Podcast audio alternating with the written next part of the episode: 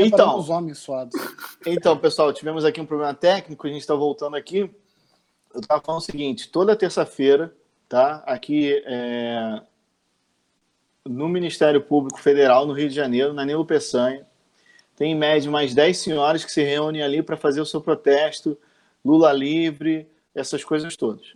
Mentira. Sério, toda terça estão lá, firme e forte. Mentira, diz que é mentira. E eu super respeito tal, a opinião de cada um, não sei o quê. Agora o que eu quero dizer é o seguinte: o mínimo de sujeira que aquelas moças produzem, algum rapaz, seja no Ministério Público ou algum gari, ele tem que ser deslocado da onde ele estava para lá.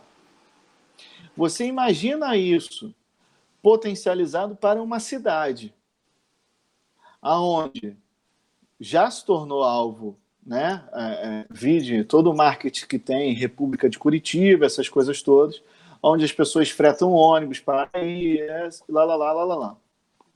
Isso gera um custo para a cidade. Isso vem gerando um custo para a cidade que vem piorando, aparentemente. Então, assim, é, é, não sei se isso é um fato novo um, da semana passada para hoje.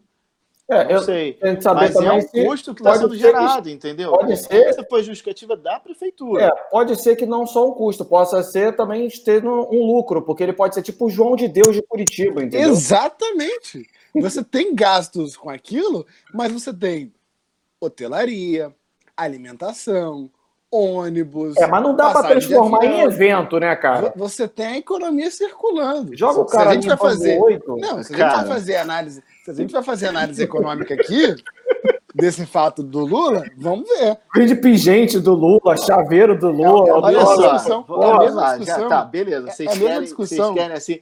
Vocês acham Não, que não, o não, povo que pega aquele ônibus que a galera do MST pega, ou essa galera que vai lá protestar pega, que come pão com mortadela, Vou te tá falar uma gerando coisa. Ali, lucro para a rede hotelaria? Ali. Vou te falar uma coisa. Você conhece a doutora Eufrásia Souza, Não, da Defensoria Pública? não. Quem é Muito essa conhecida. Conheço, não, sério mesmo. É, ela, ela atua muito na defesa dos direitos da criança, defensora pública aqui no Rio de Janeiro, atua muito no caso da defesa da- dos direitos das crianças, muito criticada por isso, muito difamada por isso, já deu algumas entrevistas, Qual, qual o nome? Qual o nome? Eufrásia, Não. já deu muita declaração no jornal no Bom Dia Rio, chamando menores infratores de meus meninos, é, enfim. Curiosamente, ela é minha prima. Ela vai lá sempre que tá de férias ou, ou no final de semana. Ela Em vai. Curitiba?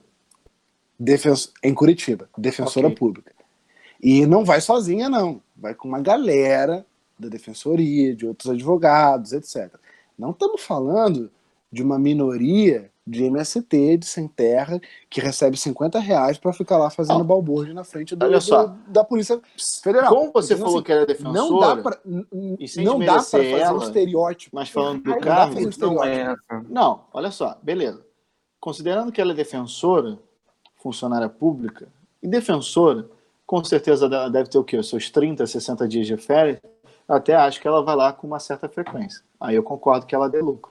Agora, pessoas normais que vão para lá, que acampam, que ficam lá é, acendendo rojão, essas pessoas não lucro para a rede de hotelaria. Não, cara, é- é- eu vou te falar, é porque eu você não, tem- eu não consigo eu tenho, visualizar isso. eu de tenho verdade. contato- não eu- tô, eu não tenho sendo contato- crítico. Agora, não consigo, não consigo. é que eu tenho contato com pessoas que realmente fizeram e fazem do Lula o grande herói do Brasil. É, a minha, a minha Não, Não, mas galera- meu ponto não é esse. Meu é ponto uma é, o galera seguinte, cara. A se- não, é balbúrdia uma que a galera não. cria, Eu, eu, eu acho que não justifica, entendeu? Não tem Eu lucro sei. na rede hoteleira Só que, que vamos lá, justifique. vamos lá. É que nem você falar que a torcida da Argentina, ponto, quando veio para a Copa, criou lucro para a rede hoteleira. Não criou. A galera ficou Tirando na esse Praça ponto. 11 acampada. Tirando esse ponto que a gente nunca vai saber, eu sinto, de uma forma geral, que você tem um mix desse, disso, desse argumento técnico que você me falou, poxa, estamos gastando muito aqui. Me admira muito a prefeitura de Curitiba estar preocupada com gestão de gastos públicos.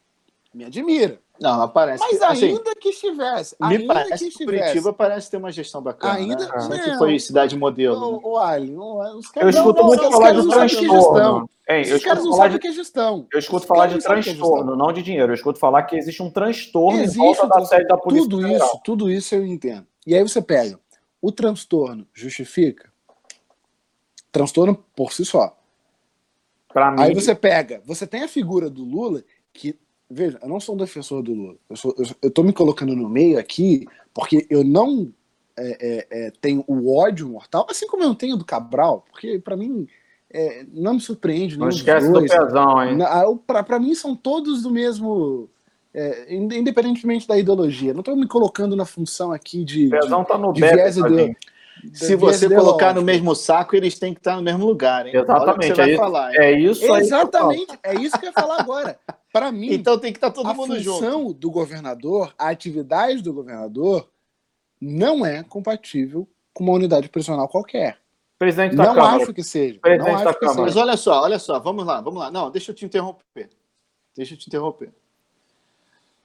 Considerando a recente notícia que PCC e PT tiveram trocando mensagens, Figurinhas. figurinhas.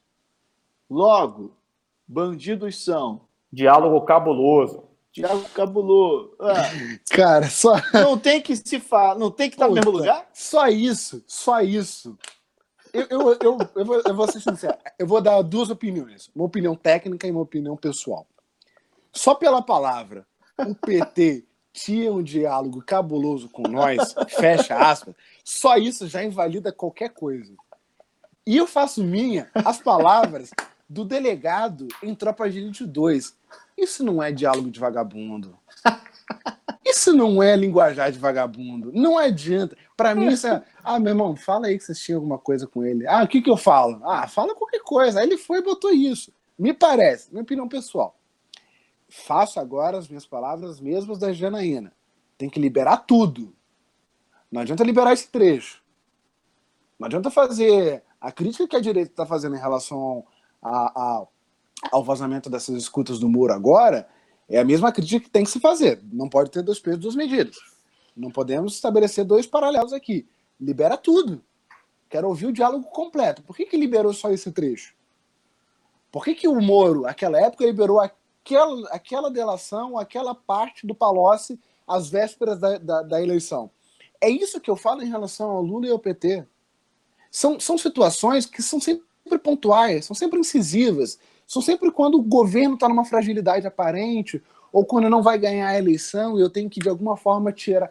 É, é, é esse tipo de perseguição que eu acho que a gente precisa pensar. Será que ela existe? Até que ponto o teu argumento é técnico ou você está se escondendo atrás de, de um viés ideológico? Porque, desculpa, poder, governo, não pode se esconder através atrás de, de, de viés ideológico quando eleito. E aí o segundo ponto, para falar do, do ponto de vista técnico agora. Todo governo, independentemente da ideologia, tem diálogo com esses caras. Não adianta negar. Não é quando, quando o governo do estado de São Paulo passou a negar, já tinha o PCC institucionalizado, os caras comandaram 32 unidades prisionais, rebelião em 32 unidades prisionais ao mesmo tempo, já tinha uma bandeira, já tinha um estatuto próprio, já tinha uma liderança muito bem organizada. O PCC hoje beira a máfia. Então não adianta o governador Dória dizer que vai baixar a porrada, que vai meter tiro, porque os caras conseguem transformar a cidade no inferno. E o PCC já deu provas de que isso é possível. A criminalidade, a taxa de homicídio diminuiu no estado de São Paulo, não foi graças à política governamental de ninguém. Foi porque o PCC garantiu uma autorregulação e que para matar, ou para cobrar dívidas, ou para. tem que pedir autorização das sintonias, que é o nome que eles dão a cada uma dessas sintonias do PCC. Então não me venha dizer que governo nenhum não dialoga com, com, com traficante. Balela. O Mariano, aqui no Rio de Janeiro, não me venha dizer que não dialogou quando do projeto da expansão das PCC, do, do, da, das UPPs. UPP. É óbvio que dialogou. Pelo amor de Deus. Os caras colocariam fogo no Rio de Janeiro. Em São Paulo, eles colocaram uma bomba na Bolsa de Valores. Mataram mais de centenas de, de, de juízes, promotores, delegados é, é, e, e policiais militares. Então você tem um diálogo sim, porque o poder econômico dessas organizações criminosas e a estrutura organiza organizacional delas superem muito a do Estado. Então, se o governo tinha uma relação com o PT, me parece que é a mesma que o PSDB e que o PMDB tinha e tem no estado de São Paulo com o PCC. Ponto. É, é assim, essa situação do, do PCC, que realmente é o reflexo de um crime realmente organizado aqui no Brasil, né? É, detém até uma, uma autorregulação regulada, estatuto e tudo mais, isso assim, é, deixa a gente até meio com inveja da estrutura deles comparado com o nosso país, né? Os nossos os entes públicos. Mas, assim, é, essa situação que o Rafael tocou do diálogo de sempre existir, a gente tem que lembrar que, até que no Rio de Janeiro, que não tem um crime tão organizado assim, né? É, perto de São Paulo, né, a gente tem facções batendo cabeça e, e não tão organizadas assim. Até nisso tem, a gente perde para São é, Paulo. E ainda é tem vergonhoso. A, ainda é tem a milícia que é criação nossa, né? A milícia é mais carioca impossível, né? Então, a gente tem que lembrar que durante o período das Olimpíadas Pan-Americana e tal, o Rio de Janeiro virou Londres, né? Ficou um negócio assim, não, não se tinha problema. Então, é muito estranho que a polícia tenha resolvido todos os conflitos e todos os problemas numa fração de meses e depois voltou tudo ao normal. Então, assim, que existe um diálogo, ou vou usar o verbo no passado, pelo menos no momento, existia, isso é notório. Se existe hoje, bom, vivemos a era das vazações, né, dos vazamentos selecionados, né? Nós temos os vazamentos lá dos hackers de Araraquara, né, que também me causa uma estranheza muito grande, não consigo... É, não são da é, Rússia. É, não, então, a princípio era da Rússia, depois era de Araraquara, é isso que... o, o Telegram tinha prêmio de não sei quanto mil aí, para o cara que conseguisse hackear o Telegram. O Telegram se batia no peito e dizia que era o mais seguro que tinha. Aí vem os três patetas de Araraquara lá, né, fazem esse esquema. Nem aí, protegeu o IP, os caras Nem fizeram. protegeu o IP, não fizeram nada. Aí pegam. aí pega presidente, ministro, caramba, quatro. Sabe o que isso parece? Sabe o que isso parece, cara? CSI Nova Iguaçu, já viu isso? CSI Nova Iguaçu, claro, Malandro, claro. O hacker brasileiro nem protegeu. E, eu não sou hacker. Mas se eu fosse fazer um negócio desse, primeiro eu iria jogar no Google e colocar como protejo o meu IP. É o básico, Não, é o mínimo. E o cara fez o quê? Uma pesquisa no YouTube, como hackear o Telegram e tal. Aí fala, Deve ter feito um tutorial. Né? Tutorial. Então, assim. Viu um tutorial no YouTube. São, são verdades intragáveis, né? Notícias que nos chegam que são intragáveis de engolir. Então eu fico vendo as conversas do, do Moro lá, do hacker, do Dallagnol, e agora tem o, né, o, o, o, a conversa cabulosa com o PT. Então a gente começa eu, eu, confesso que eu tenho um ceticismo muito grande com todos esses vazamentos é, selecionados, assim, então sou bem cético com relação a eles. Já, já era cético com relação aos da Lava Jato, não, não confesso a vocês que eu não consigo é, seguir a ferro e fogo tudo tá ali, eu acho que tem que ser apurado e tal, mas ainda mais esses vazamentos conta-gota, daqui a pouco, tipo, o, a dinastia Bolsonaro já tá lá, Michele Bolsonaro se elegendo, o Sérgio Moro já foi presidente três vezes, voltou e tal, e estão vazando ainda lá e tudo mais. Então, assim, a gente. É, e outra coisa também, né? Vou aqui abrir um, um parênteses. Os próprios vazamentos referentes a, a, essa questão da Lava Jato, cara, na minha opinião, tiveram o cunho altamente político de tentar aliviar o processo do Lula para poder, no caso, botar ele, ele para fora, porque a prova ilícita ele beneficia o réu. Então, assim, é, na, na minha opinião, veio com essa bandeira, inclusive deu uma aquecida nisso aí, a defesa ficou toda alvoroçada e tal. Então, assim, é, eu não consigo levar muita fé tudo que é dito com relação a esses, esses, esses vazamentos aí, não. Eu tenho, eu, tô, eu, sou muito cético. Eu acho que uma coisa ou outra a gente pode né, pegar, mas, pô, como é que eu vou ter certeza de que o cara não editou aquela conversa? Ah, Moro tem que chegar e, e aí ficam aquelas histórias, ah, tem que liberar tudo. Ah, então eu vou estar tá, então chancelando, qualquer, todo mundo que hackear qualquer um, bota todos os dados públicos para todo mundo. Também não consigo concordar com isso, entendeu? Um parêntese, dois parênteses aqui antes que eu esqueça não acho que o governo tenha que dialogar com o traficante. Acho que o problema é muito mais crônico. Eu acho que quando a história nos mostra que quando o governo tentou dar porrada, tentou tratar a ferro e fogo, a coisa degringolou. E acho que o governo precisa de inteligência para saber lidar com o crime organizado no Brasil. E quando eu digo inteligência, não é apenas inteligência é, é inteligência técnica. Você tem que ter escuta telefônica, você tem que ter uma preparação dos agentes federais envolvidos nessas investigações, você tem que pegar os agentes que estão envolvidos em conjunto com os traficantes. Bota Em suma. para trabalhar. Contrato pessoal de Araraquara Araraquara. para fazer a inteligência do governo. Deveria. O pessoal de Araraquara está muito à frente, consegue Não, e aí vou fazer um. Vou, eu vou levantar uma polêmica aqui. Vou levantar uma polêmica.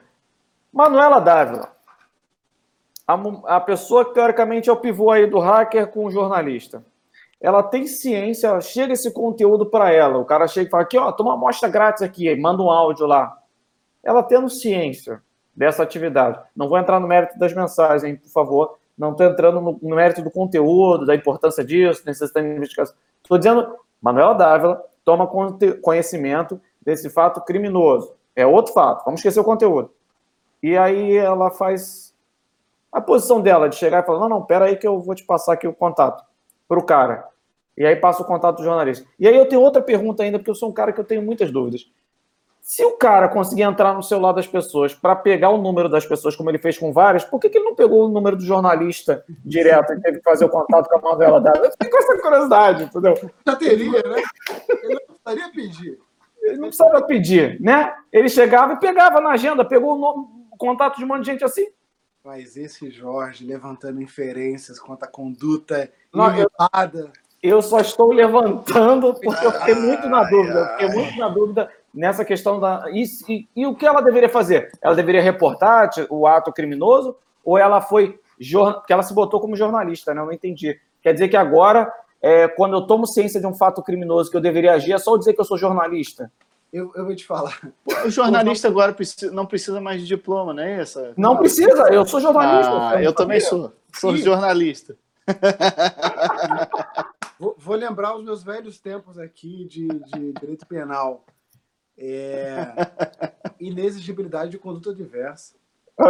Alguém de esquerda reportar para a polícia algo que iria incriminar a direita é uma inexigibilidade de conduta diversa. Entendi. É, é- não é antijurídico. Acabou. Entendi. Eu, eu só fico muito na dúvida que o hacker desaprendeu de pegar o contato da agenda do- justamente no dela. Foi lá e pegou. Senhores, preciso encerrar o bloco. Bem, vamos encerrar o terceiro. Oi?